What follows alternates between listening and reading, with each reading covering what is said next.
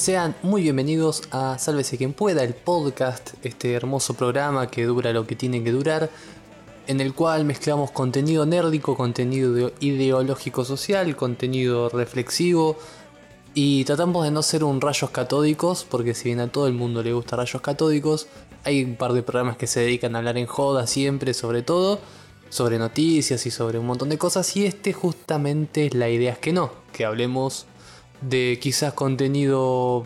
de entretenimiento y también otro tipo de contenidos. Por ejemplo, el programa de ayer, de ayer dije, perdón, el último programa, que si bien entiendo que se deben entendido como el orto realmente, fue, fueron casi 40 minutos del análisis de una resolución y este programa que va a tratar sobre un tema que si vieron el título del podcast ya van a ir entendiendo de qué se viene. Y siempre hay que tener un espacio para reflexionar y para hablar de temas que son importantes y están por fuera de la charla quizás de la juventud o de por lo menos mis chicos de mi edad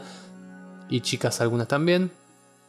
que se preocupan quizás por los estrenos de Marvel y por los estrenos de series de Netflix en vez del mundo que tienen alrededor y las cosas que están pasando. Este podcast lo pueden encontrar en iVoox, pueden buscarlo a través de Sálvese quien pueda, lo mismo en Booksha, lo mismo pueden hacer si tienen Twitter a la hora de seguirme, arroba logmutante. O en Instagram, sálvese quien pueda, también es la opción para poder ubicar a este personaje que hace audios controversiales a veces y inentendibles casi siempre. El programa de hoy va a ser sobre la problemática que prácticamente todo el mundo conoce. Si viviste en Argentina en las últimas dos semanas o si estuviste en Argentina en las últimas dos semanas, lo más seguro es que hayas escuchado sobre el tema en cuestión, sobre la reivindicación que, se está haciendo a partir de los colectivos feministas en los cuales las mujeres se han puesto la camiseta con un con dos casos, porque no fue uno solo en realidad, con dos casos controversiales con una semana de diferencia cada uno en el cual dos acusados de abuso sexual, violación y cualquier otro tipo de crimen sexual que tienen que ver fueron acusados, puestos en público, y las mujeres a través de las diferentes redes sociales, a través de los diferentes medios de comunicación, han salido a justamente compartir sus experiencias, a demostrar que el asunto del abuso sexual es algo más común de lo que parece, es algo que es de todos los días, de todos lados, de todas horas, y es un tema que es exclusivamente de la mujer, y que nosotros como hombres no lo transitamos, no lo vivimos, no lo experimentamos. Y primero en principal me parece una movida interesante. Si bien interesante quizás no es la palabra porque suena a espectador, suena a, una persona que está disfrutando un espectáculo, la realidad es una movida que va más allá de un montón de cosas. Primero en principal las, las palabras y las, las experiencias que han compartido muchas personas han abierto las puertas a que otras personas, quizás por, por miedo, por vergüenza, o por no querer volver a sentirse víctimas o vulnerables ante experiencias que han vivido en diferentes grados, pero todas experiencias fuertes, experiencias negativas justamente sobre el tema de abuso sexual, lo hayan podido compartir, lo hayan podido, lo hayan podido exteriorizar. Y lo han hecho no por, no solamente quizás por una cuestión de denunciar a X persona, sino también porque, porque de repente saben que quien las va a contener, quien las va a entender, quien las va a ayudar, es otra mujer. Entonces esa, esa unión que se, que se armó a través de estos casos, a través de, de esta unión de personas, que es al fin lo que es. Podemos decir que son cuentas de Twitter, son cuentas de Facebook, Instagram, pero son personas que se están movilizando, se están, digamos, no solo pidiendo ayuda mutuamente, sino además ayudándose mutuamente, están constituyéndose y ganando espacios que antes estaban cerrados, están visibilizando las caras de personajes que mm, podrían ser aceptados socialmente y que ahora ya son cuestionados. Definitivamente están cuestionando y están poniendo en tela de juicio para todos determinadas cuestiones que sobre todo nosotros los que ya en cierta medida fuimos criados en los 80, en los 90, ya lo vimos como algo naturalizado y que por suerte se está cambiando, que por suerte esta generación de chicos de 15 años y más jóvenes también ya no están creciendo con nuestra idea, con nuestra ideología de género, están asumiendo una, posición más neutral, una posición mucho más proactiva también en cuanto al malestar con las denuncias, con los abusos, cosa que nosotros no lo hubiésemos hecho. Si nosotros, por ejemplo, habláramos de un famoso al cual ha sido acusado de, de violación, lo más seguro que en nuestra época lo hubiésemos defendido y hubiésemos dicho que la persona víctima era una buscafama una persona que claramente no podía ser. Y hoy en día la verdad es que hemos aprendido que justamente las cosas no son así. Pueden ser abusadores, pueden ser todo. Y está en tela de juicio todos. ¿Está mal? No. ¿Por qué no? Es una respuesta sencilla, ¿no? La persona que está limpia está limpia y no va a pasarte nada. Sí puede ser que de repente haya tenido un accionar dudoso y que lo que nosotros en nuestro accionar pensemos que está naturalizado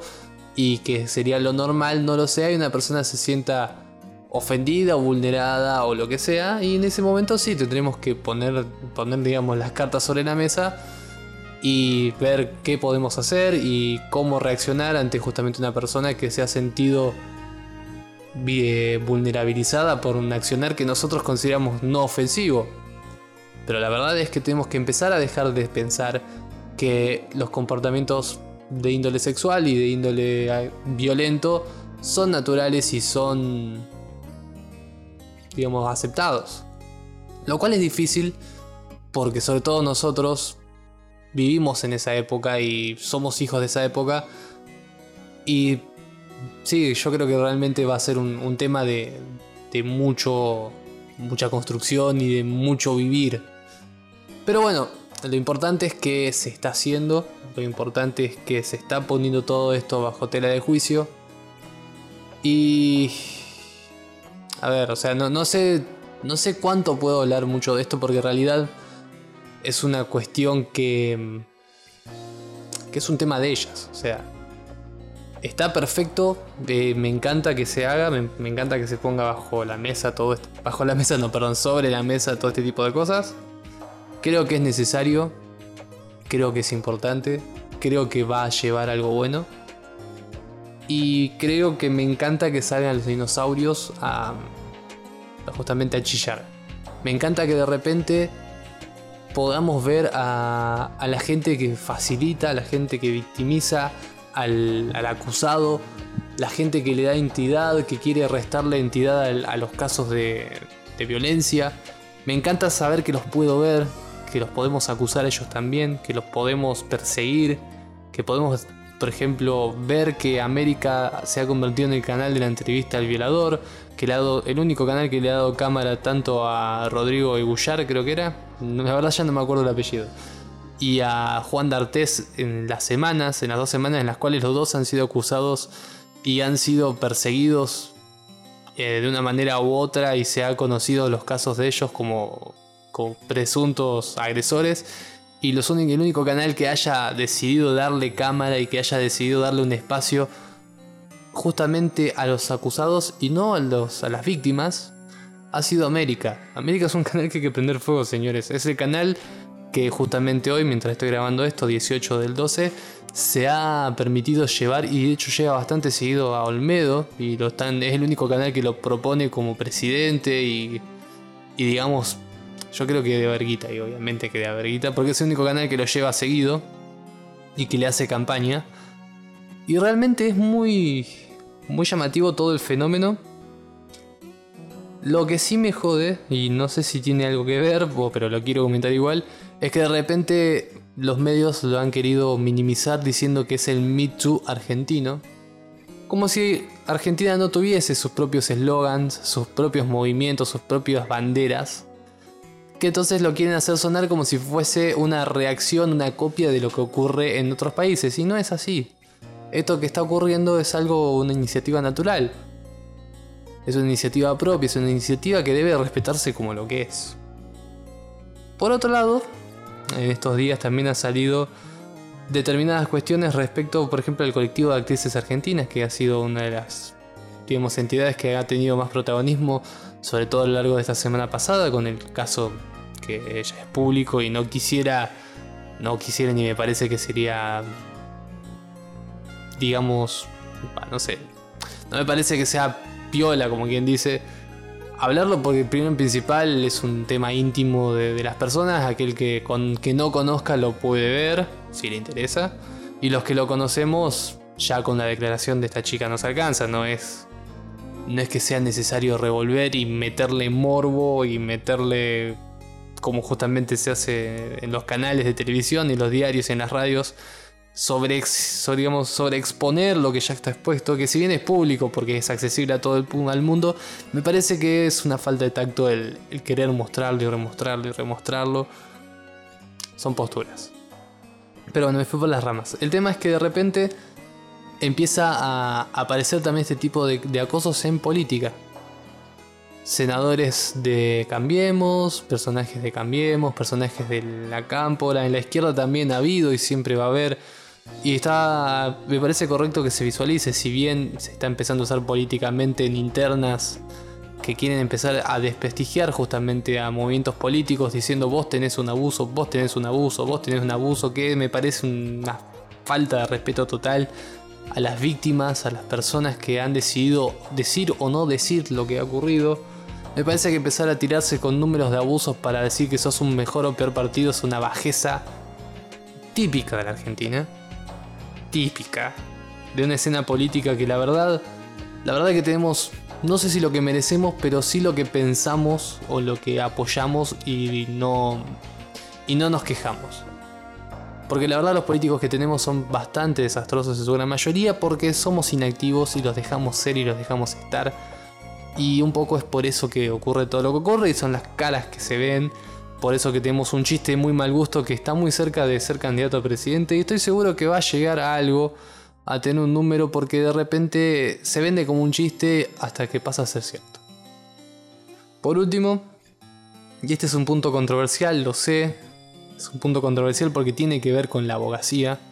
tiene que ver con la ideología y tiene que ver con algo que es un, punto correcto o incorrecto si se quiere la profesión. Yo como futuro abogado lo, tengo presente y entiendo. Sí, sí, también entiendo que no lo compartan, que no lo vean así. Pero bueno, es, es un poco lo que lo quería decir. Yo sé y, si hay una persona que está en contra o considera que no es correcto lo que estoy diciendo, está invitada justamente a través de los medios que mencioné al principio del programa de, debatir sobre por qué es que no opina lo que voy a decir a continuación, que es el scratch como, como método correctivo o como manera de, de solucionar este tipo de problemas que son de índole privada y difíciles de probar. ¿Por qué? Primero principal, un delito de índole privado que ha cometido hace ya un tiempo es muy difícil de probar porque las pruebas, digamos, las pruebas más evidentes, que son las de índole físico, ya han sanado o ya, a menos que justamente haya sido una herida muy grave, es como que la capacidad de probar el delito es restringida. Sí se puede hacer peritos psicológicos, sí se puede llegar a, determinados, a determinadas conductas o análisis, pero no deja de ser una dificultad probatoria que otro tipo de delitos no tienen. También es cierto que nosotros desde la izquierda, izquierda igual en sentido quizás más amplio, pues yo no estoy afiliado, pero sí me considero cercano, y un poco también en las palabras de la socióloga, donde la socióloga antropóloga Segato, María Segato, de repente empezamos a ver que existe un, feminismo punitivo en el cual encuentran en justamente el descargo en las redes sociales, en la crítica a justamente a los acusados, la manera de imponer un castigo, un juicio y un castigo hecho porque la justicia obviamente no falla, o sea, no falla bien, que es cierto, la justicia no es buena en Argentina. Siempre digo el caso del juez que justamente consideró que un menor de 7 años estaba provocando sexualmente a un mayor de 50 y lo consideró que el mayor de 50 no podía ser acusado de violación porque el pibe tenía 7 años y sabía que era gay y sabía que lo estaba provocando sexualmente, lo cual fue una aberración jurídica. Y por lo tanto entiendo, comparto, que justamente ante esta situación no podemos tener una justicia confiable, pero sí tenemos que entender que cualquier sea la, cualquier acusado tiene derecho a un, libre, a un proceso justo en el cual se obtenga una sentencia digamos normal, podemos atacar la sentencia. Pero sí es cierto que la condena previa por parte de un colectivo de redes sociales, no sé si, si realmente sea tan efectivo. Y voy a decirlo por dos detalles. La primera es porque si bien este caso es público y hay claras, claros indicios de que podría llegar a ser cierto, hay varias personas que estarían justamente compartiendo y con toda la razón el hecho de que Juan D'Artés sería un, un abusador sexual y por lo tanto merece la pena que tiene que tener. En los casos en los cuales las personas no son tan conocidas, el escrache es más ineficaz. Nosotros, bueno, yo he sido miembro y soy miembro medio fantasma de una comunidad que se llama Old Gamers, que tiene diferentes, digamos, subramas como Old Nerds, Old Politics, Old todo. Y en esa persona, en ese grupo había una persona durante un tiempo bastante largo que era, digamos, el proto izquierda más proto izquierda que se podía encontrar.